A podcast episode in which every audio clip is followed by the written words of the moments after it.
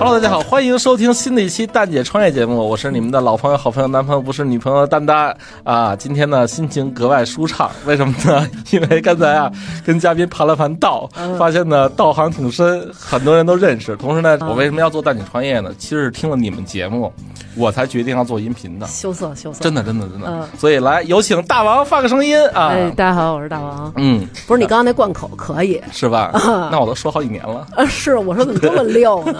真的啊！我先表个白啊，嗯我当时呢，上次不表个白了吗？那那那咱俩单独 表白，但是我得广大听众表白啊。嗯就是我之前做大姐创业，嗯仅仅是因为啊，当时我经常从北京到廊坊，廊坊到北京出差，嗯路上啊，你听不了正规广播，嗯然，后干嘛呢？然后因为中间有一段都换了，对没有信号，对，所以呢，当时我就听这个播客，当时第一次接触就是糖蒜女子脱口秀，嗯，然后我就觉得我操，这节目有意思啊，嗯。然后里边一叫叫大王的，然后这哥哥挺能聊的。对对，然后呢，我甚至啊、嗯。去百度去搜，我说哦。大王长什么样啊？嗯。脑中一片遐想幻想。嗯。然后呢，我操，就没想过呀，就是咱俩当时第一次见面的时候，嗯，真就是那种粉丝见偶像的感觉，哎，你别知道吗？你知道吧我操。呃，所以你得聊聊当时嗯。你见我的时候，是不是就是偶然中又是一个他妈粉丝，然后唰唰唰，应该就是因为咱俩中间有一牵线人嘛，啊是我一个好朋友，一姐们儿，然后他就说，嗯对，然后说我有一个那个去那个地方录节目，然后他们那个创始人特别喜欢你，嗯嗯，然后那个能不能一块儿出来吃个饭？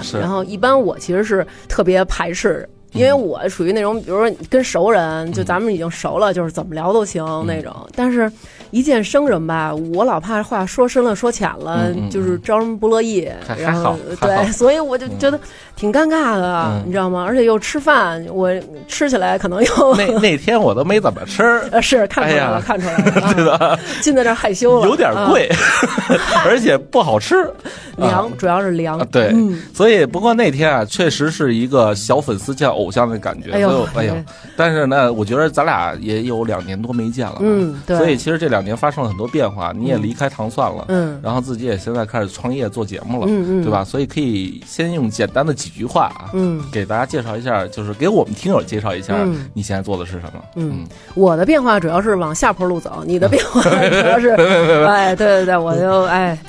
我主要就是当时我们录节目一直在糖蒜，然后后来就是等于也是签了一个合约，然后合约到期了，然后我就决定就是不再录了，然后和我现在的先生，然后我们两个一起，然后就是和几个好朋友，我们一起准备弄一个电台，然后录点儿真正自己特别想说的，哎，你在你们自己电台也管自己先生叫先生吗？你不是都是我老公怎么着吗？呃，没有，哎，我到现在我叫不出老公，为啥呀吗？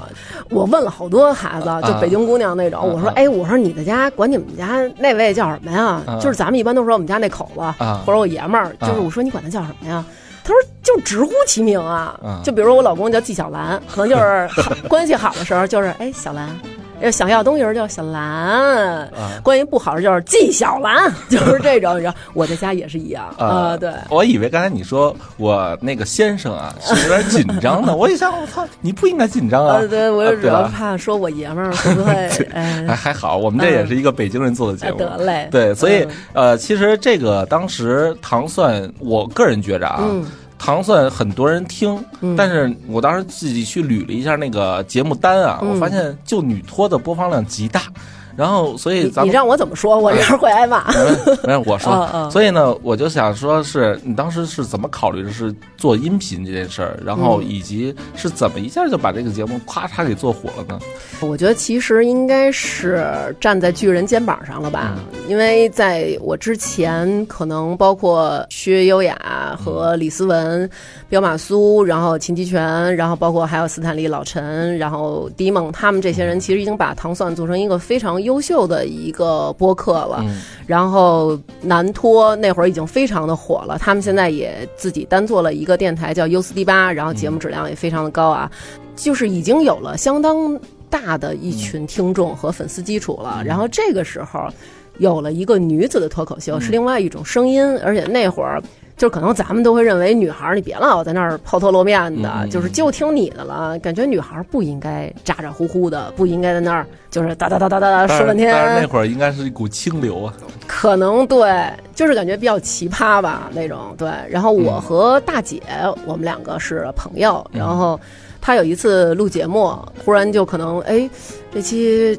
找个嘉宾呗，找谁呀？然后忽然哎，就想起我来了，因为平常我们俩老就是瞎聊嘛。然后说哎，问我说你有没有功夫啊？你来吧。然后我说行啊，没事儿。就是我当时没有想那么多，就没想到就是说哎呦，我以后就老来录啦。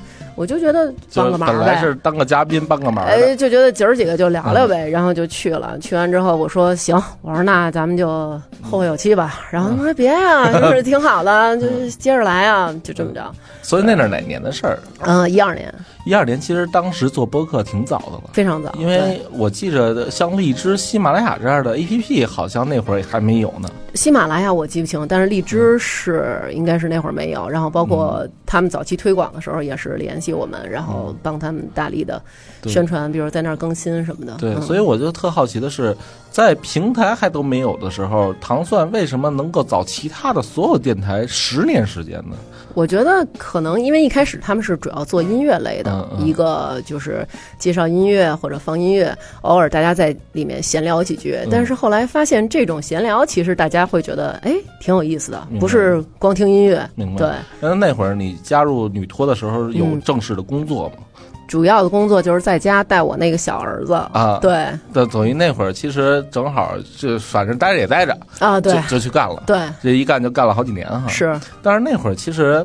你从一个默默无闻的一个北京女孩啊，嗯突然有粉丝是什么感觉？我原来也有粉丝，我身边姐妹都是我粉丝，可爱听我聊天了，你知道吗？是是是，对，就是我我觉得北京人呀，都是他妈自带粉丝的那种啊。是，对，就是其实有一点受宠若惊吧，因为就是听众朋友们，大家都是那种特别好的那种人，特别善良。然后包括比如说后来我生活当中遇到一些困难，然后大家真的就是各种伸出援手，就是陌生人，我就是。听你一声，对吧？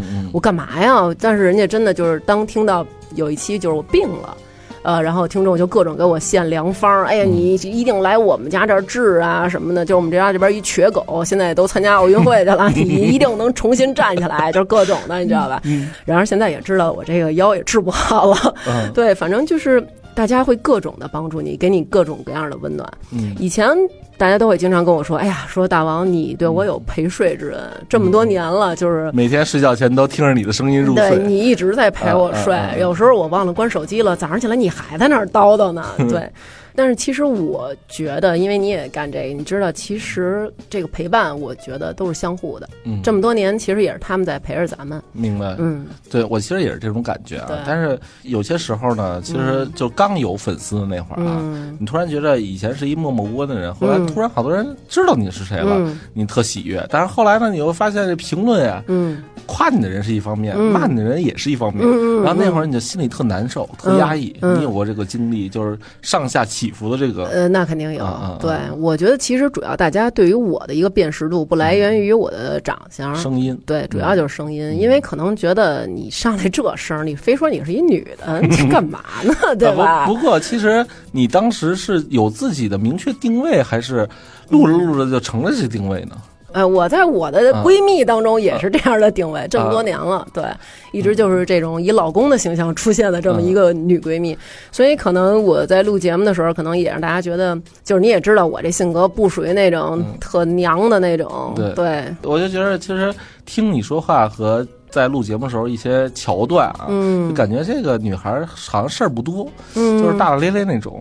啊，她好像更加受这个南方听众喜欢啊，我感觉是这样。好多南方听众说，我们就是爱上北京了，就是因为特爱听北京话，然后就是觉得，因为听了你这个声，特想来北京看看。我说，其实也不是所有北京的都这么说话。所以你知道，其实有一段时间我录这个蛋姐创业的时候，我其实，在录之前都得反复听你们的节目。哦，我在想怎么能够成为一个更好的主持人。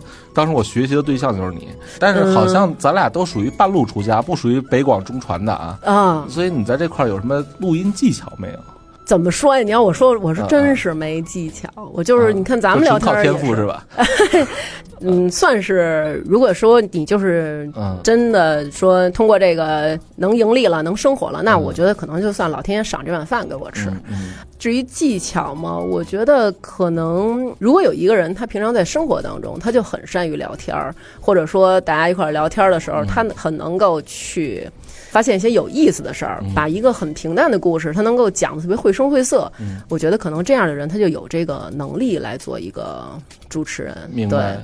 所以其实这个还是回归到咱们这个创业节目啊。嗯其实大家都想知道的一点就是，嗯当一个音频的主播，嗯到底生活状况是怎么样的？嗯他每天的工作经历是什么样的？嗯他到底能不能赚钱？就是那你还不知道我能不能挣钱吗？不是糖蒜那会儿啊，嗯其实糖蒜首先是一个在音频领域算是一个就是标杆在那儿了。嗯然后呢，糖蒜里边的女托呢，大王这个 IP 啊，嗯也算标杆中的标杆了。所以其实从这个音频从业者来讲啊，嗯你们就是神一样的存在了，你知道吗？啊，是吗？所以我我其实这录了五年节目啊，嗯我录节目从来不紧张，但是唯独录你紧张。啊，是我我之前我录过好多上市公司的人，嗯我也不紧张，嗯投资人我也不紧张，嗯但是我我就不知道为什么心里录你就紧张，你是不是因为他们付费，我一分钱不掏，可能待会儿还要让你请吃饭？我们跟谁都不付费，但是呢，哦我真是觉着就是，嗯就是见到那种他是把你带入行的。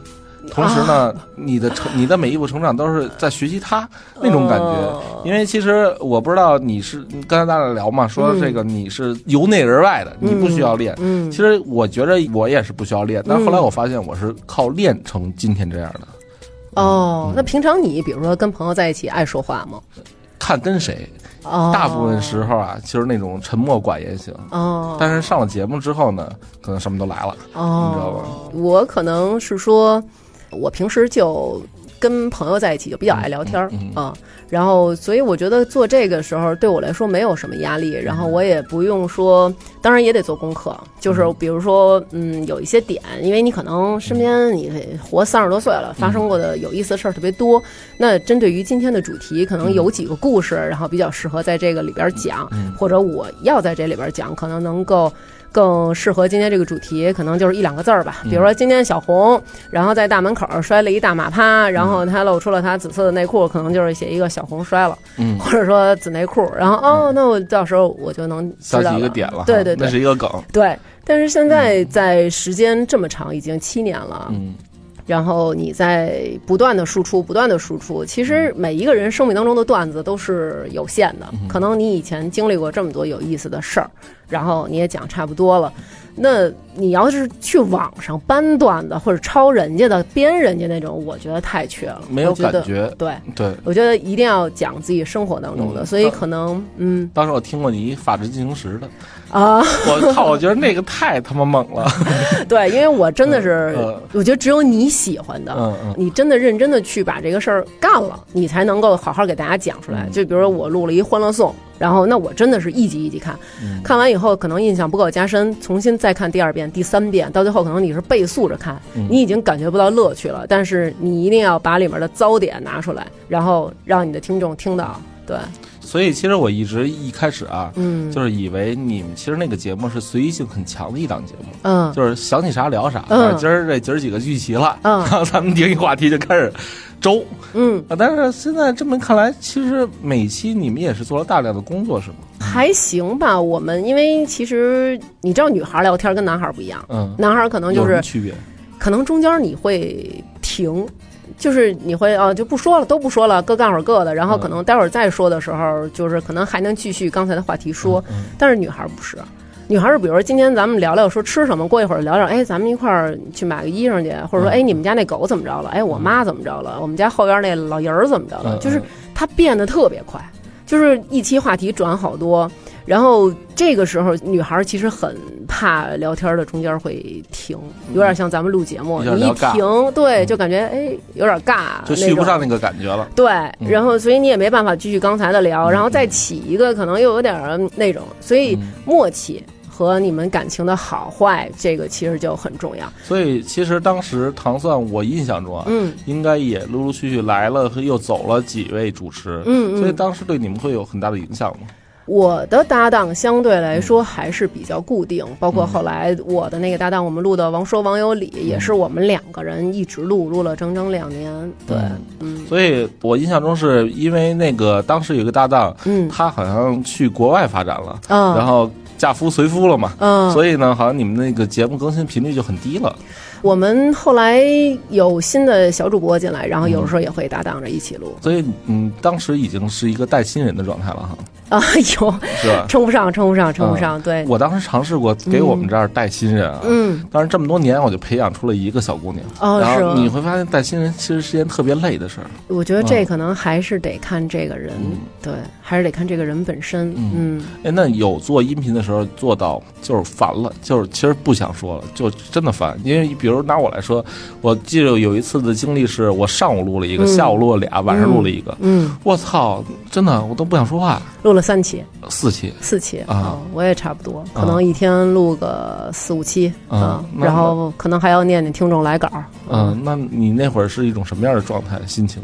就是你只能一坐在话筒前面就得打鸡血的状态，嗯。而且其实我觉得能干这个，你首先你得很尊重你对面的那个人，嗯。不管他是嘉宾还是主持人，嗯。他说话的时候您不能说放空，比如说咱五个人聊天儿，就是开会，你聊你说呗，我想会儿我们家孩子那作业，对吧？这题我还不会做呢。嗯但是如果你上节目的时候，你必须时时刻刻的把你所有的关注度都放在他身上，嗯他说这话，哎，你脑子得跟着他转，然后他停的时候，你得能接得住。嗯。对，哎，但是我其实这么多年啊，你看我这一墙照片，嗯我录了好多人。嗯但是说实话，就嗯咱俩当成一个同业者啊，嗯我有时候录到傻逼的时候啊，嗯，嗯，我内心很烦躁，但是我也有过，但但是我还是得跟他聊完喽。哦，那嗯你还挺有风度的。你怎么处理的？嗯我这么多期，嗯我没有过我很烦躁，然后就不想录的，或者说怎么样，基本上都是我觉得每一个人身上都有你能学到的。他是能说出一个你肯定不知道的东西，所以你如果知道了，我觉着啊，哪怕我学到一点儿，我给我儿子讲讲，他就会哦，我的知识多拓展一点儿。嗯但是曾经我也录过一个嘉宾，就是最后我根本就不出声了 啊，就是你们聊你们的吧，就是因为真是惊了。那节目后来播了吗？播了播了嗯啊。对，因为我实在是没有办法出声了，后来我都已经离桌远去了，你知道吗？就比如咱们就在这桌子上有设备，嗯这耳机线很长啊，我就坐着转椅去远处了，嗯 就是耳机还牵着我，我已经不发声了。那那期当时得多尬呀！我个人就觉得挺尬原因是什么呢？就是你也录了这么多人了，你应该能理解。就是有的嘉宾他就是你想问他 A，他永远给你回答 B，答非所问。呃对，而且就是不光是这样，而且就是他在聊天过程中老翻白眼儿，你知道吗？我老想过去掐他人中，就是我老觉得是不是要去啊那种，嗯。呃，而且老是那种可以说脏话吗？嗯可以啊呃，就老吹牛逼，你知道吗？这我真惊了，就是有山不说水，有海不说河那种，真是。我其实曾经告诫自己啊，嗯就是说，只要你坐在这个录音棚，嗯你呢就得有一种使命和责任感，啊你就不能轻易的，比如说说你丫装逼怎么着的。有些时候我真忍了，但是有一次吧，我们在那集节目就没播。嗯那嘉宾真是就像一边装啊，一边这个答非所问，然后啊他觉得自己特牛逼。但是你说，我后来又觉着，我为什么后来不收嘉宾钱呢？嗯，就是因为其实这个事儿啊，是在于什么呢？当你收了嘉宾钱的时候，你就他再傻逼你也得播了。啊，就有点那种拿人手短那种感觉了。对，啊，所以所以我们这节目当时最惨的时候，我们也没收过任何人钱。我们也没收过啊，嗯，然后当然也没给过，嗯，就是以现在给啊，现在给，现在给啊，嗯，给车马费，所以我觉得那个人每干一件事儿都会有嗯疲劳期，就是疲了。疲了。就是你觉得你在这个录节目这件事儿是嗯什么时候疲的呀？我现在还行，嗯对，现在还行，但是主要这个疲在哪儿啊？嗯就是可能你找的话题。因为我现在新做电台，嗯。可能以前聊过的话题，我现在有了新的认识，我现在有了更多的故事。我老有点不爱炒冷饭，嗯，就是不爱把以前在别的地方说过的再说一遍。对，就是不爱再说了，或者可能提起一个故事，你有好多新的听众进来，顶多也就说一句啊，我以前说过这个啊，这是一什么什么事儿，不会就像以前一样绘声绘色的，对吧？啊，我就在大悦城门口，我想往里跑，结果叭摔那儿了，风吹起了我的裙子，嗯嗯，对，就可能你有点不愿意炒冷饭，是，但是我觉得这属于一种内容洁癖。但是但但是我能体会你那个，就嗯。尤其是我们做知识类的节目啊，嗯。你会发现我靠，一个人的知识储备撑死扛五十期，撑死了。嗯。然后那人已经很牛逼了，嗯。然后所以嗯当时我们遇到最大困难是，当时我们做了一档节目叫《答听友问》，这个节目呢就是回答一些创业听友啊相关的问题。嗯。我操！我自己录，嗯。我跟一小女孩搭档啊，我们嗯。我们录了五十多期，嗯。然后一开始反响特别好，嗯。然后后来就是评论，就是说蛋蛋你不行了，你这嗯。车轱辘话来回说了。嗯。然后然后呢，我们那会儿陷入深深的焦虑，嗯。就是我都不知道该不该继续这档节目，就是那会儿就是自我怀疑了。啊，的确。啊。你嗯。你有过这种时刻吗？有过嗯，就是比如说，大家就会觉得说，那个，比如说，可能我们就是女性聊的一些话题，涉及情感类的呀，或者可能比如说八卦电视剧，然后这种，那每一个人可能对于同一件事儿，或者哪怕对于同一个演员，他有不同的看法，然后这个时候可能也会有一些骂的什么的，嗯包括或者啊你这个说的不对，你那个说的不对，就如果是我说错了的，那我觉得都是很虚心的去去接受那种。但是你说的这种焦虑真的是有，就是老怕自己，比如说的不对，误导观众，或者自己三观可能有点问题。因为我你也知道，就是特别主观那种，比如谁谁就是不好，你这么就是不对，对。我以前也是特别主观，后来被听友喷了几回之后，我就轻易不发表对某些人的看法，你知道吗？哦，是吗？对，然后人喷你的那名词都特文雅。嗯，蛋蛋，你格局太低，然后都不骂你，然后操，就是特痛苦。但是其实我真正的痛苦是在于做音频啊，嗯。你发现你做的再好了，即使你做到这个某一领域第一的节目了，嗯。好像也不是得到所有人的认可，啊，那肯定对吧？嗯，就是你会发现，如果你大王嗯。是在一个视频节目里、电视节目里嗯。成为脱口秀头部，那可能就是今天李诞这个地位，对吧？嗯。池子这个地位，但是因为咱们选择了当时做音频，嗯。所以就导致的是好像也是一直不温不火那个样子。即使在音频领域有很多的铁粉儿啊什么的，嗯，所以你有没有就是说选错行业或者入错行的这个感觉？会有一点点吧。因为我原来我也跟李诞录过，嗯。我们俩原来拍过一个广告，嗯。就是他们那种状态，可能来了之后他也不会说特别多，但是一上节目以后他状态特别好。嗯。然后我一直对自己这个外形特别不自信，再加上这声儿，但是看了蛋蛋之后呢，哎，我觉得哎 也许我可以 试试，我前两天拍抖音也是这样，嗯我就是之前我们尝试过不出镜，嗯，然后嗯同事出镜，嗯，后来发现都做不起来，然后我一出镜然后就火了，哎呦，然后但是 但是呃，那个我们听友特损，嗯。说蛋蛋你但凡要长得好看点，现在都他妈两千万粉了，你知道吧？所以，但是我是觉得，其实嗯可能真到了一个就是有内容的人的爆发期了，嗯就是现在不属于那种红利期，就是专门给网红啊、嗯帅哥、小姐姐那种，我觉得是，但是我觉得其实我们也挺难的，嗯因为如果你之前没有输出过你的那些内容，嗯你的这些有意思的故事，嗯就憋着。比如到现在，我还是一个在家里带小孩的人，嗯然后忽然间，比如说我在某平台。我把我这些好玩的这些东西，我自己就是叭叭叭这么说出来，嗯我相信也能够可能比较好，嗯对。但是现在你可能已经说的差不多了，然后可能又没赶上这日子，对，嗯。嗯，所以你是一个爱表达的人吗？我只能跟熟的人，对，嗯就还比较爱表达。那如果把它做成节目，让更多人听到了，那岂不是熟不熟的都表达出来了？对嗯，但是就是我还是觉得你好像看不见我，你不知道我表达这个时候，因为我特爱比划，你知道吗？就嗯觉得还行。你只是听见我的声音了，我就会觉得没有那么尴尬。行，把手放桌上，然后然后一直抠呢，嗯对，然后那个还有一个事儿，就是说，其实我觉得想创业啊，嗯都应该是有一个目标和理想。嗯所以当时我觉得你从糖蒜走的时候，嗯。应该算一个高点，嗯，因为那会儿其实我觉着，如果说做音频这件事女性嗯。第一人应该除了你，也没人敢说第一了。哎呦，不啊敢，真的真的真的嗯，我是这么认为的啊。嗯。所以你在那个时刻选择自己出去创业，嗯。是因为想到什么了，还是怎么着？我这是不是就是传说中那种叫高开低走啊？就是从就就感觉像乔丹啊，刚得完总冠军之后去打高尔夫去了，就那个感觉啊。是是是啊，就是怎么说呢？就是可能当时就是离开的时候那个点太高了，嗯嗯，然后后来你自己等于从零开始做。其实现在可能有好多听众都不知道我自己做电台，嗯对我当时就是觉得想录点儿。我自己更感兴趣的话题，或者可能有个男性的搭档，然后我们一起录的一些话题，然后其实还是想把内容做成自己特别想要的。明白。嗯所以当时在走之后啊，嗯，有什么想得到的和没想到的一些东西吗？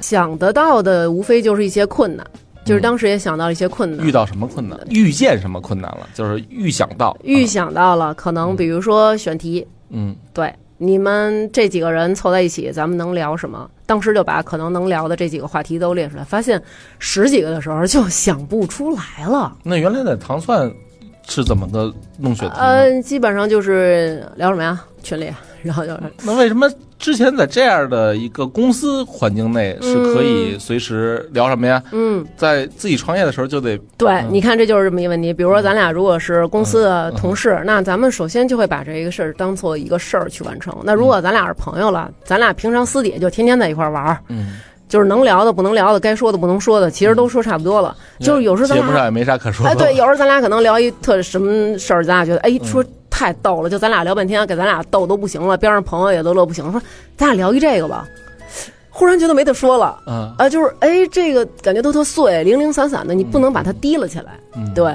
就是这样的。嗯所以选题是你们当时创业遇到的第一个问题。对。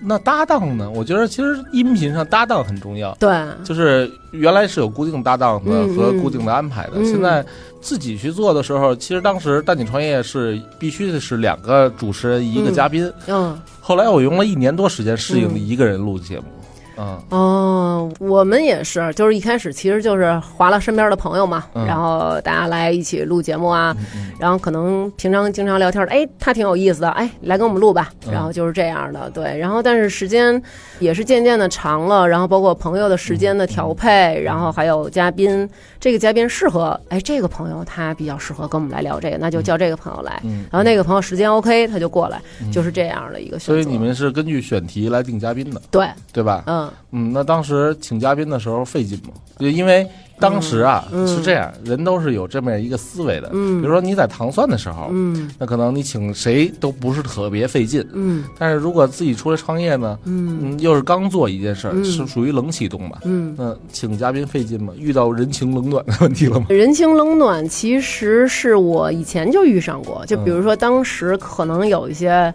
算现在可能咖位比较高的人啊，嗯。然后可能就是说，哎呀，找你们录啊，然后做个推广呀，我们怎么样啊什么的，然后就啊那来吧，然后就是当时就是这样的情况，然后来来了以后录完了，效果就是还挺好的，然后给他们本身也带来了比较大的一个收益什么的，然后但是回去之后，你再比如说以前啊，就在没录这期节目之前，朋友圈点赞啊、评论啊、哒哒哒呃互动啊什么的，吃个饭啊什么的。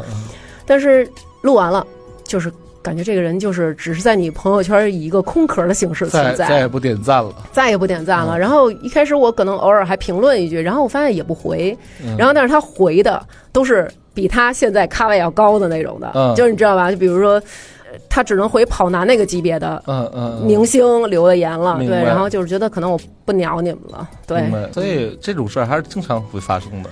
我嗯之前录过很多嘉宾，嗯。然后有的牛逼了之后嗯，都把我拉黑了。你觉得有没有必要我们录一期，嗯，就是把他们名儿点出来，我觉得可以。然后就是曝光他们，就这这这些人，他们是无良的人，我回去整理整理素材对。吧？然后你把这期啊发给他，对对对然后你说我告诉你，这期我又帮你做了一回宣传，你好好听听。哎，我觉得这个个可以，对啊因，为我觉得咱俩这性格啊是干得出这种事儿的。不是你用人朝前，不用人朝后啊，对吧？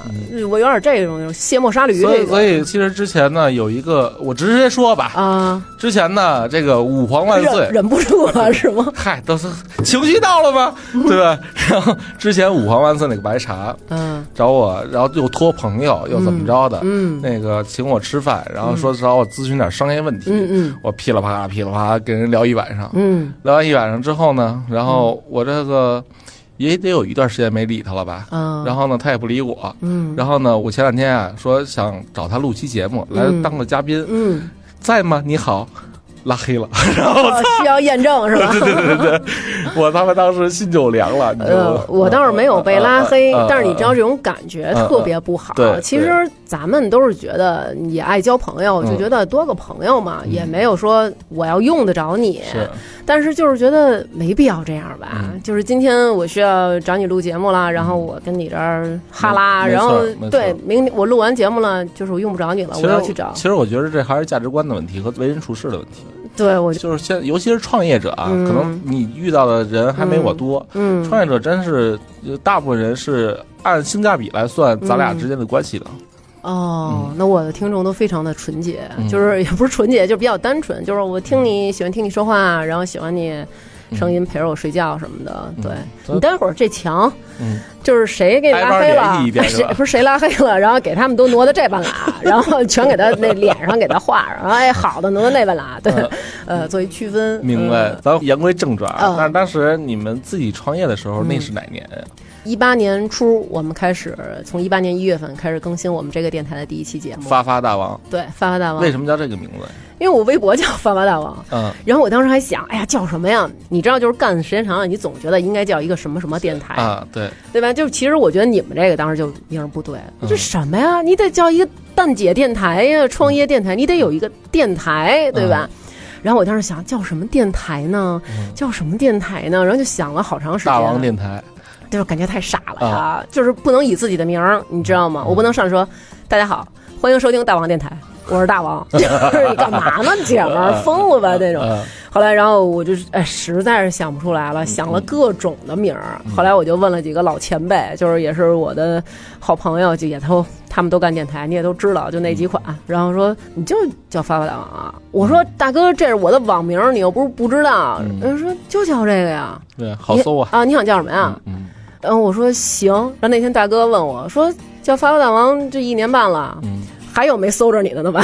我说是。他说你想想，当初你要改叫一个，比如说一次性杯子电台，嗯，你觉得能有人找着你吗？嗯我说哦、也是，对，嗯所以它其实降低了大家的搜索成本。嗯嗯，他当时特好奇一件事儿啊，嗯，你经历过冷启动吗？因为我觉得你本身是一个红人嘛，不算红人，嗯都是跟我说不好意思呃了。这这这这有什么不好意思的？你冷启动啊，呃就是我觉得我还行。重新又经历过从一两个粉儿到几十个 到几百个那个经历，应该不存在吧？啊没有，嗯是吧嗯没有，因为我觉得其实只要是你愿意去做，嗯，很多的人是愿意像听雨托一样的去听你的新节目的。嗯，对，现在基本上听众有一部分是新的，一大部分是新嗯的，一少部分可能是他们知道了，比如当时关注你微博了，嗯因为有很多人他可能不关注你微博，嗯，我就是他只听他只知道这个节目在那块儿听。哎，对，我就上这块儿去，然后结果就哦，可能没了啊，那就算了。然后可能他无意中有一天上微博，然后说，哎，说给我留言说您好，您是那个什么什么大王吗？我说是啊。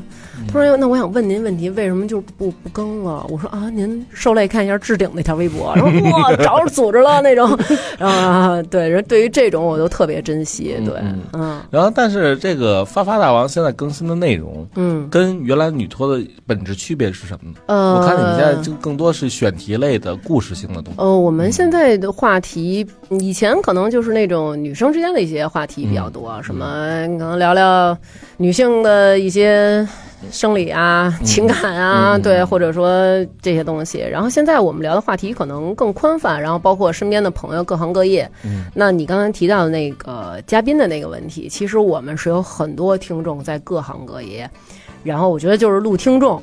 来当嘉宾都录不完，对，嗯就是他们每一个人都有自己的故事，不管是感情的故事，还是他职业的故事，嗯。还是他可能家庭或者个人成长、工作方方面面吧，其实他们都有的说。其实我倒是觉得有一个话题，咱们可以节目里聊聊，但是不知道你方不方便，啊就是现在的你的老公、你的啊先生 啊。老公，然后这个如果要是按照我们的这个男性的视角里啊，嗯。如果是我办出来的事儿，嗯。又得听我说。但是你还他妈操粉儿，但是但是呢，你对吧？你要是 你呢，这事儿就性质就不一样了，对吧？呃是是这个这个老老公是哪儿找的呢？呃，老公就是就那么找的嘛。啊，老公其实跟我一样，也是个个粉丝，是吧？是是啊，然后当时也是抱着一个粉丝之心，托朋友介绍的，然后认识了你啊，对，就是这么认识的啊，嗯所以现在老公也是你的节目上搭档。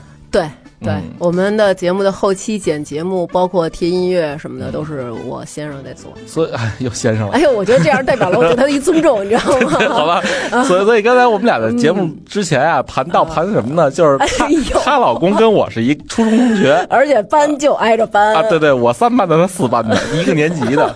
然后这事儿就这么巧，所以呢，你看啊，我这个问题就来了啊，你看，一般像我们那种初中啊，不是什么好学校，你刚才啊你刚才怎么说的？那初中基基础薄弱校啊对吧？所以呢，你看我们学校这百年来啊，就出了我这么一个人才哎啊啊，所以呢，我这始终就好奇的是什么呢？嗯就是你说这学校除了我啊，啊，没有人竟然还有一个人才 为什么还能有一个人适合录音频节目？啊。呃，他以前也是科班出身吗？还是像咱俩这种半路出家呃，的？我觉得首先你也刚才说了，你们这是一个基础薄弱校啊对 你觉得能出来科班儿，考上这种呃专业的科班儿吗？嗯，他不是，呃，本身不是干这个的，对他本身是广告业。所以当时你决定出来创业的时候，是你们俩的一起的决定，还是对，嗯就是因为他愿意帮助我，对他愿意在他工作额外，然后去帮助我把这个做好。但是有他觉得，有些事儿不是想帮就能帮，比如说当主播这件事儿，嗯，对，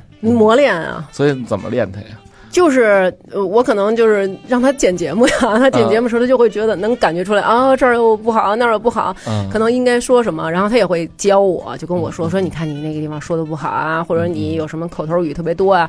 但是我呢，就是你想已经这种关系了，你撒娇啊嗯，撒泼耍赖我不管，然后他呢没办法呀，就是我得把这基础薄弱这补上，然后逐渐的锻炼自己，慢慢慢慢的，对。明白。那听起来这是还是一个挺温馨的创业。所以在这个创业过程中，如果是现在开店啊，呃我们叫做什么呢？有一夫个妻店，对学名叫夫妻老婆店。然后呢，如果夫妻老婆店是什么？就是还是挺老婆的。对对对对，所以呢，如果要是做一档音频节目的话，你们会之间会有分歧吗？啊，真的，那必须分歧啊，嗯经常吵啊，就是因为这个，可能印象最深的是哪一次呢？印象最深的大概就是，嗯比如我说啊，就这段你要把它给留下，嗯然后他就说我觉得意义不大。完，我要把它剪了。然后我说你大哥，你才干多长时间呀、就你知道，就把自己那啊，我江江湖一姐的地位哎搬出来了，就是觉啊。得那个你是不是？您首先您就没在这行待过。啊我录节目的时候，你还该不知道干嘛呢，是吧？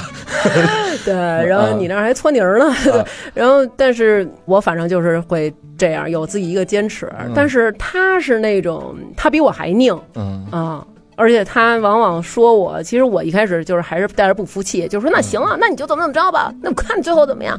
然后但是最后的结果，往往我老自己打脸，你知道吗？嗯所以我们变成了一个夫妻老公店，就是我更多的愿意渐渐的听他的了。对，嗯，所以其实，呃，这点不得不承认啊，嗯有些时候基础薄弱校的人还是很有实力的，是有吗？对对对对，我们学校还是能够出人人才才辈出的啊，对对对嗯。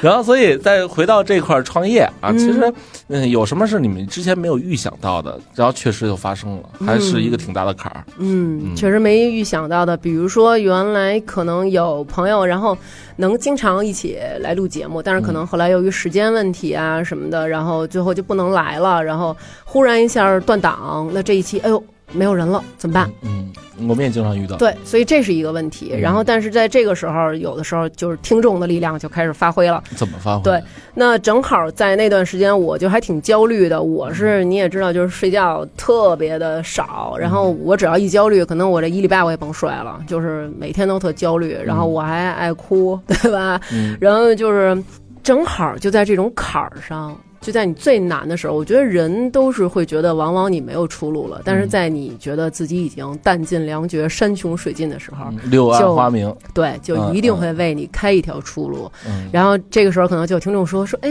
大王，就是我有一个朋友，然后嗯他有一个什么什么事儿，然后能不能你想不想听？然后我说好啊，听啊，然后就给我讲说，哎。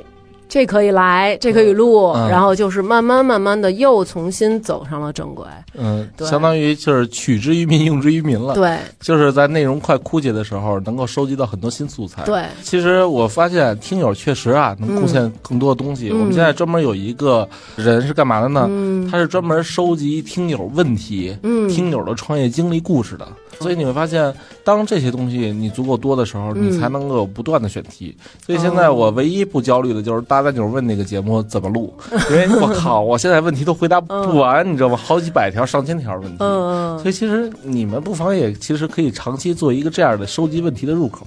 嗯嗯，我我现在基本上收集问题入口就是我微信，嗯就是大家可能会跟你说，哎，大王，我有一个什么什么事儿，然后哇，听完以后，我觉得我天哪，嗯就是这个事儿，如果不让大家知道你这个宝藏，你不让大家听到这个故事，我觉得那就简直是对人民的犯罪。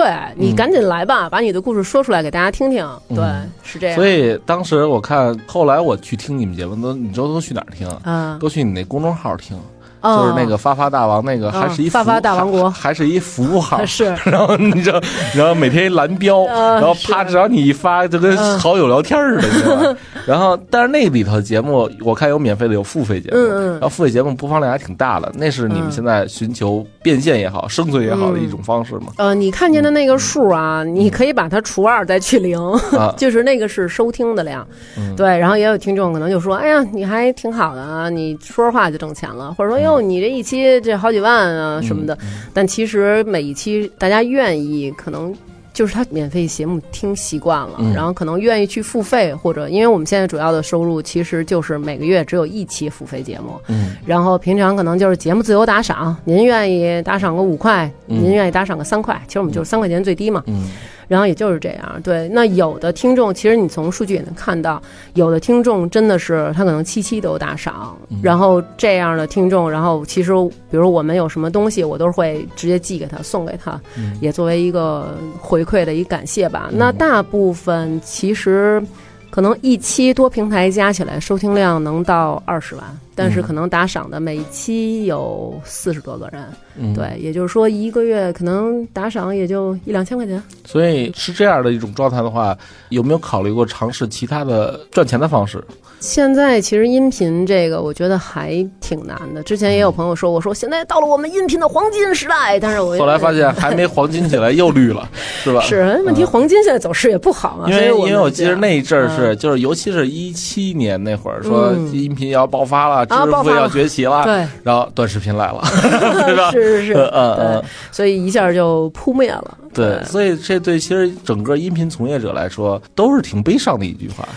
对，其实我觉得音频的比起短视频来，不能咱们不能否定短视频，它是有内容、有知识和有意义的。但是我觉得音频，首先它的时间时节目时长要比短视频要长，那它可以完整的或者说更丰富、更具体的从多个维度来给你呈现一个这个话题的一个相关的吧。对，但是短视频可能就是你看这么哈哈一乐，但是我觉得在这个社会大家都挺难的，记忆不深。对，可能大家愿意，我就想这么一乐，谁需要听你们在这儿说这么半天啊？嗯对，嗯所以也没办法，感觉就好像是。以火灭火的那种感觉，白就是用一个更大的火把这个小火就给灭了。你有时候会为生气粉丝的行为吗？就是说，我们辛辛苦苦录了这么多期节目，嗯嗯，结果每次打赏就几十个人，然后好多人都是来听，听完了之后呢不满意，还在底下抨击。啊、你你有时候会生气？有一次特逗，我跟我一姐们儿，就跟成宇，我们俩人在那个西单大悦城那儿吃饭，然后在门口那儿抽烟呢。后来，然后一听众过去，哎，大王，然后我说，哎，您好什么的，就是因为我其实有人打打招呼，我我还挺紧张的什么的，就是因为我怕，我说，哎，您好，您好。我每期节目都听，我真的，我跟你说啊，这么多年了，我听你节目一期没落过，你付费节目我也都买。然后我说，哎呦，我说太感谢您了，真是太感谢您了。说你知道我买你一期付费节目，我们一办公室人跟着听。我说你给我回来，你你是真喜欢我吗？你你让他们分别购买，就是你那期我给你报了。对，然后就是这挺逗的，但是我觉得打赏不打赏这是一个自由，因为打赏的渠道其实也是用户体验稍微有点麻烦。然后如果真的愿意，那我只能说真的特别感谢大家嗯举手之劳吧。如果要是不愿意，那我觉得你也没法儿强加。至于骂，我觉得那就咱就更没办法了，嗯对吧？其实你也知道，有时候。我们会觉得，那爱听就听，不爱听就关，对吧？但是你这个不爱听，你还得进去骂两句那种，嗯。我觉得也挺逗的。嗯、是我曾经看过一个专门骂我们的人，啊他的一个在喜马拉雅上的动线啊，嗯嗯。然后呢，我看他听了好多节目，嗯，你回头看看有没有我。然后每个节目丫都骂啊。啊，用在我们这儿还算用词相对文明的，啊，然后我一下释然了，你知道吧？哦啊，，是我们那个也也有这种的，就专门来骂的，对，嗯，不过我觉得在这样一种这个相对在音频从业者啊、嗯。生存环境比较恶劣的情况下，你有没有想过未来嗯。你想把发发大王这样一个 IP 也好，这样一档节目也好，或者一家公司做成什么样呢？我好像也没想那么多，嗯。没觉得这是一个公司或者这是一 IP，我老觉得我可能。因为身边的听众可能大家年龄层拉的还挺多的，有的嗯听众跟我说说，你知道吗？我当初高考那就是听着你过来，现在我已经都结婚生子了。然后我想，我的天哪，就有一种老艺术家长大的这种感觉。对，孙敬修老爷爷讲故事，我也是听着你节目长大的 啊，对，你是听着我节目创业的。对对对对，然后我是觉得更多的可能是比我年龄稍微的小的听众多一些。然后我老觉得我们就像是一家人一样，我就特别希望能陪着他们时间长一点，因为听众给我的算是爱和保护真的特别多。就像你说那种真的有骂的，可能我没发现。听众就去说了，就是听众朋友可能说说你能别在这儿说吗？说人挺辛苦的，就是挺不容易的，你这样太那什么了。人辛苦录一期节目，你不爱听你就别听。嗯可能会去为了保护我说这些，或者可能有的人就直接来跟我说说大王有人说不好的话，然后但是你不要介意，我们还是很爱你的。就这些都是一些小小的声音，可以忽略什么的。嗯我觉得我得到的真的比我付出的要多，可能我得到的不是钱，不是那种说，哎，我有大房了，我开什么这车那车的那种，我们家孩子怎么着，但是我觉得我得到的是有很多在各地，可能世界各地，然后。每个地方可能都有一个我的听众，然后他们会时刻告诉我说：“哎，可能我在哪儿哪儿呢？然后我在这儿听你的节目，我是一个边防战士，嗯我在听你的节目，我是一个什么什么，我在听你节目，然后谢谢你，就是一直在陪着我，嗯或者说我们两口子吵架了，然后今天听了这期节目，我们俩乐了，或者说我们两个是通过你节目相识的，然后我们两个走在了一起。就是种种的这些，会让我觉得是一种人和人之间的一个连接，特别有成就感，对对吧？对，所以我当时见了很多听友，听友一见面说：“蛋蛋，我跟我媳妇儿上下班都听你们节目，怎么怎么着，嗯或者是我听完你节目去创业了，怎么怎么着。嗯，你听完了就是有种责任感，你对对，真的啊！我这这么长时间没有去旅游过，就是因为你得做节目，你知道吗？呃，哎如果旅游，你们难道不是提前录好了一个月的，用一周时间吗？我们会有备播嗯，但是你去旅游一定要躲开这个更新的这个日子嘛嗯，。对，嗯明白。嗯所以其实有时候我也是，我好久没旅游了。然后我嗯我上一次旅游还是春节那时间，嗯，我记得我每次旅游之前都得费劲巴拉的录起码一个半月的节目，我才能敢走。啊，一下能录出那么多期啊你！看现在我啊，我一个月的工作状态是我一个月要录十二期音频节目，十二期，啊然后呢，同时呢要录三十条抖音，四个文字的内容选题，这是我的内容部分。我还得见各种投资人，我还一个月有一次线下的培训，然后我还得今儿来合作啊，明儿谈个什么，这是我一个月干的事儿。所以回家还说话吗？所以你看，当时咱俩见面吃日料那会儿，我头发还乌黑亮丽的，现在基本都半白老人了。呃，还行 还行，精神状态不一样了。对对对对对，精神状态越来越差了，是吧？所以其实我觉得有些人创业是像我这样的，嗯就是把自己逼的呀，嗯要么就是成，要不就是挂。嗯还有些人呢，可能像你这样的，嗯，就是好像也没有说非死即生的那种感觉。佛性嘛，对对我们基本上都是靠我和我先生，我们两个就是其他的副业，然后可能挣钱，然后来，比如说当时买设备啊，或者说比如说嘉宾来，然后请嘉宾吃饭，然后包括送嘉宾走嗯打车，嗯然后可能就是这些都是我们去用别的钱来去负担。嗯，对那为什么要来你这儿录节目，还要给他支付费用和车费、差旅啊，乱七八糟的。因为我觉得人家很不容易啊，就是大老远过来找你，然后为的是能够在说难听点，就是可能是为了你这期节目能有一个更好的一个话题、一个呈现。对，所以我觉得应该是这样。假设问一个问题啊，嗯当这个嘉宾嗯在录完之后，你发现他挺水的，或者挺装的，嗯，然后还会给他钱吗？也得给啊，也得给啊，啊因为来嘛，人家来了，嗯对你不管这期内容怎么样，但是也要给人家一个交代。对明白。所以我觉得这是一个对内容尊重的人做出的决定，是吧？我觉得，其实说到陪伴嘛，那既然陪伴，那它肯定是一个时间上的一消耗。不管我是在坐地铁的路上听，我开车听，我洗澡听，我睡觉前听，你如果一直在那儿胡说八道或者臭贫，其实我觉得这个又没有营养，你等于在耽误别人的时间，嗯就是在消磨别人的生命嘛，对吧？时间是很宝贵的。如果这时候我不愿意去听那些付费的知识类的节目，我愿意听你这种调侃类的、有意思的脱口秀，那可能就是放松一下。但是我觉得，如果这时候你全是臭贫，我觉得你对不起别人是，我觉得之前我听过一档什么什么卧谈会啊，啊就在当时一五年那会儿，然然后差点让我放弃了做音频这个想法。哦，是因为那个节目首先播放量巨大，哦但是里边呢真的就是什么主题都没有，哦，然后仨女孩哈哈哈哈哈在里边笑，然后我操，我就觉得这这是为什么呀？这个社会都变了，我操！嗯，我觉得可能就是大家还是什么样的人都有受众吧，嗯因为我也能看到，就是可能听众朋友加了我微信以后，可能会在朋友圈里分享各种电台的各种节目，嗯，对。然后这个时候，其实哎，你说的刚刚让你听众生气啊，这种我有时候挺生气的，嗯就是比如说平常。他有什么事儿都问你，比如说，哎呀，那个，当我脚崴了，嗯你有推荐的医院吗？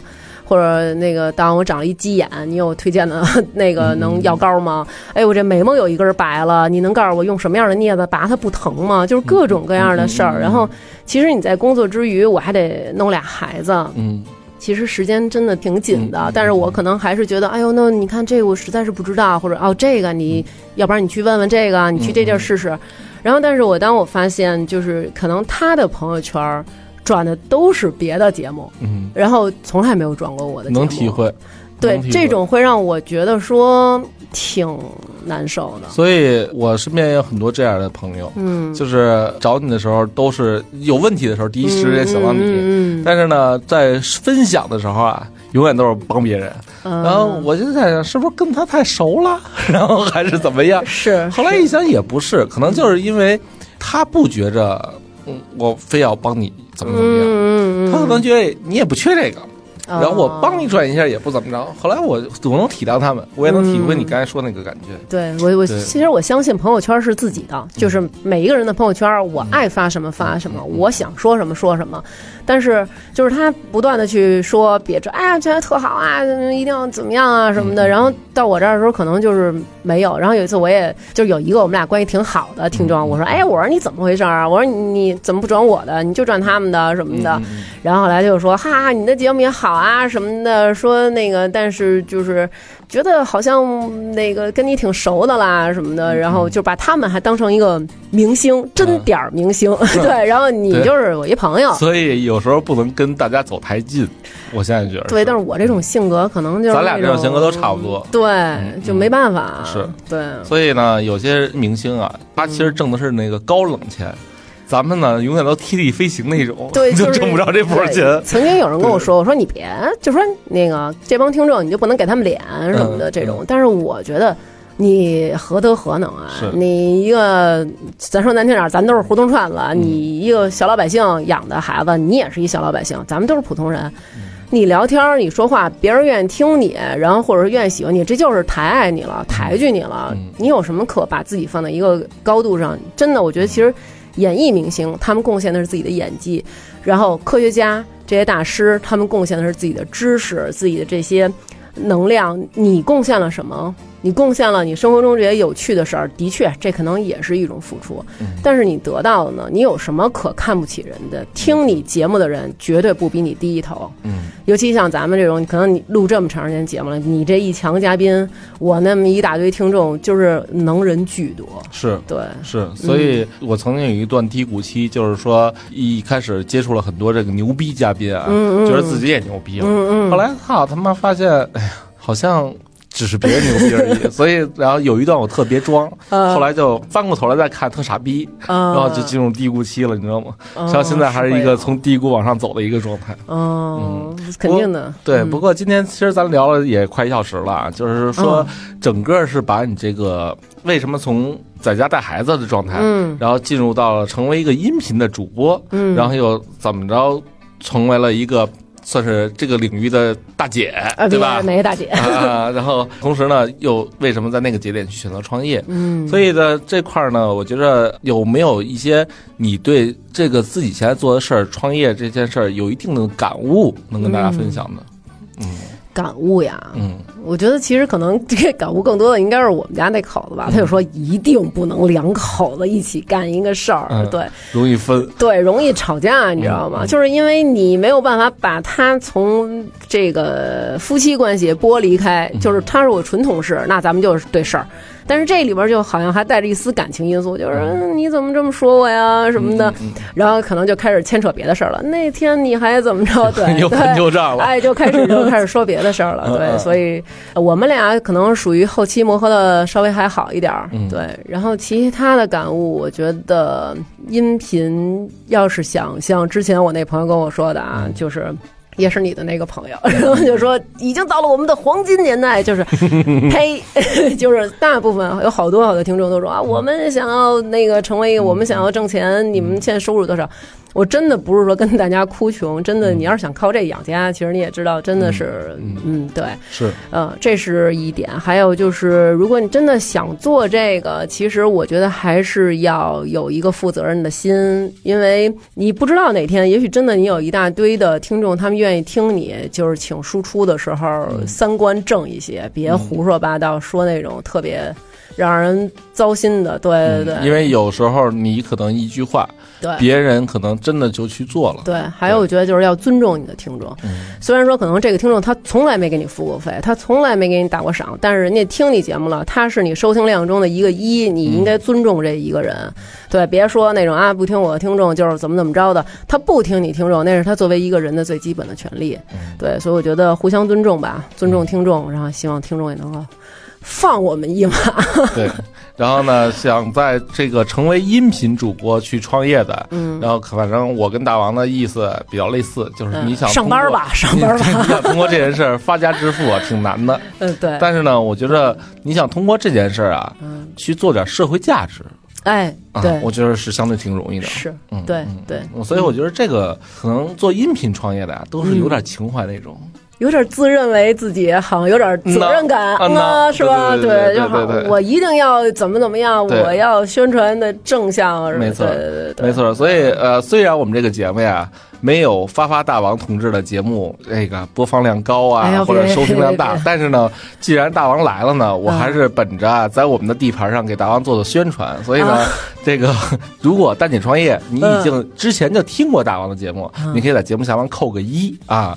但是如果没听过呢，来，咱们去哪儿能听你的节目？在哪个平台吗？嗯，呃在哪个都行啊。在荔枝 FM，然后就嗯搜“发发大王”，然后包括喜马拉雅和嗯，啊，对，喜马拉雅也是搜“发发大王”就行了。然后网易云音乐搜“真发发大王”，因为有人把我这号注册了。还能这样？啊啊！你可不知道，就是各种平台都有。然后有一个人曾经特逗，然后还联系我说我是你一粉丝，就是因为我特别喜欢这名儿，嗯然后所以我叫这个了。然后你愿意要我这个号吗？然后我说不用，没关系。然后他说你要是愿意要的话，那个咱俩见个面儿，然后怎么着？我说不用了，就是您留着吧。啊，对，还有这样。那网易不不能够有这个优先权什么的吗？好像现在没有，好吧，嗯、所以呢，大家可以去这个，不管是喜马拉雅、荔枝还是其他的平台啊，音频的，你都可以搜这个“发发大王”四个字。嗯，发呢就是发财的发啊。对，然后重复两遍，就是发发 发发大王。然后同时呢，这个大王也出了很多的付费节目啊，我真的我其实也在听。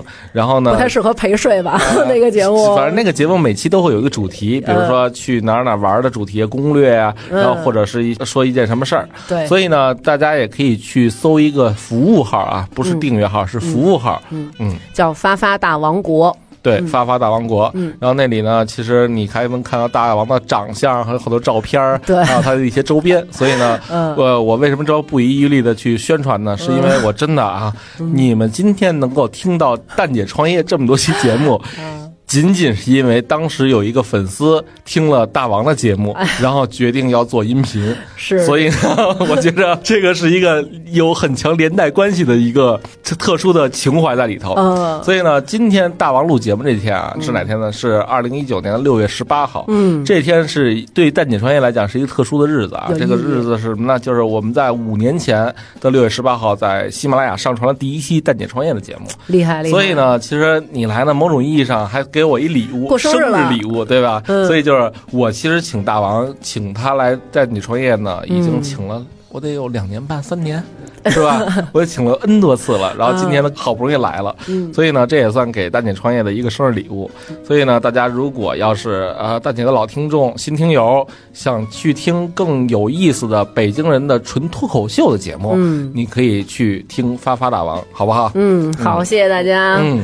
然后呢，也希望大王长期来做客啊。好啊。对，然后呢，这个我觉得今天聊的也差不多了，所以呢，最后呢，说句我们的 slogan 来结束本期节目。嗯、那用我们的弯路为你铺路，蛋姐创业，下期再蛋，拜拜，拜拜。听众朋友们，大家好，感谢大家在微店发发大王哈哈哈为我们进行的打赏。本期为我们打赏的听众朋友有。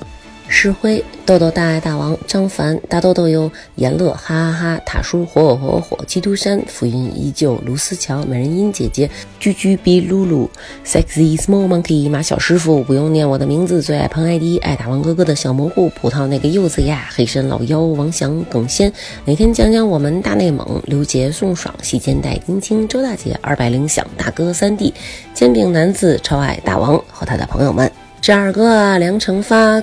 Miss 康，有场诗人李志最李智，林楚凡、王茜茜不在家，小轩轩没打赏过，这次补上。咻咻咻，恐龙铃，大王哥哥推荐的桃花卷超好吃。蓝小溪、徐明明，煎饼薯片，我最爱的秦 crush 小可爱王子，婷里给大王一个带水的么么哒。小芊芊就是大萌萌，王峰雄、陈慧来、严允涵、秋裤、王小小，我小刘娟就是 biang biang biang。孙超、大浓眉，永远支持大王哥哥的刘小帅，王爷。如何能让娟儿姐记住我？大赛第一名获得者：花卷儿、甜水园、邓丽、张杰、云佳、刘美六、吴雪、罗家没有海、李强、雅文、木然，别是个傻子吧？后长孙首富霍富贵、切格瓦斯、子琪、大鹏鹏、董之昂、六六、赵冬雨、廖建浩、milk，非常感谢大家为我们进行的打赏。